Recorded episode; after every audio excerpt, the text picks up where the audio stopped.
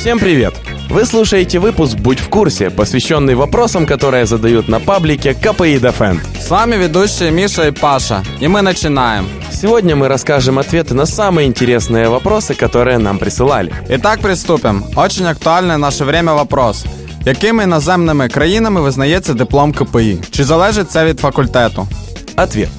К диплому КПИ выдается приложение европейского образца.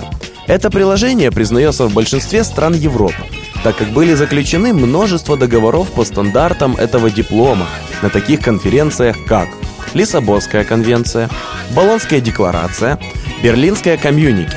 Также по поводу этого образца есть такие рекомендации. Рекомендации Европейской комиссии, решения Европейского парламента и Совета Европы, рекомендации ЮНЕСКО, СПС, также Совета Европы. Следующий вопрос. Чи буде в цьому році проводити школа журналістики? Ответ. К сожалению, в этом году такой школы на территории КПИ проходить не будет.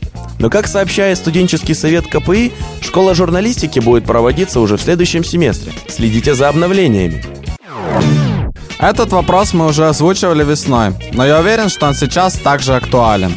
Чи можуть відрахувати за результатами атестації, якщо тобі немає 18 років? Ответ явно неоднозначный.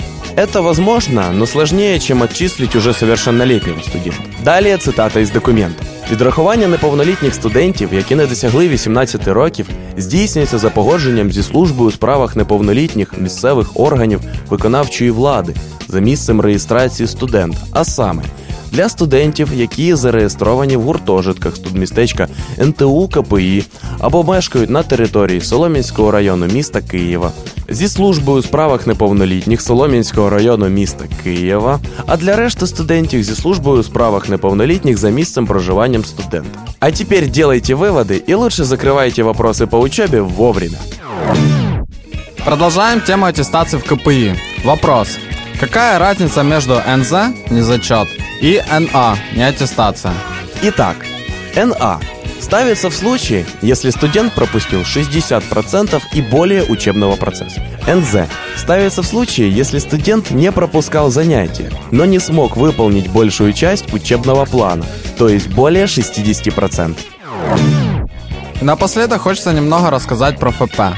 Большое количество вопросов приходит на КПИ Defend про ФП и как решать связанные с ним проблемы.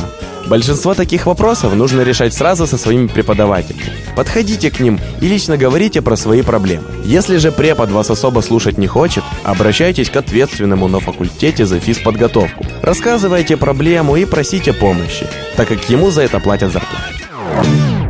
Слушайте радио КПИ и задавайте свои вопросы на vk.com slash kpidef. Мы на них обязательно ответим в следующем выпуске. С вами были Миша и Паша. До новых выпусков.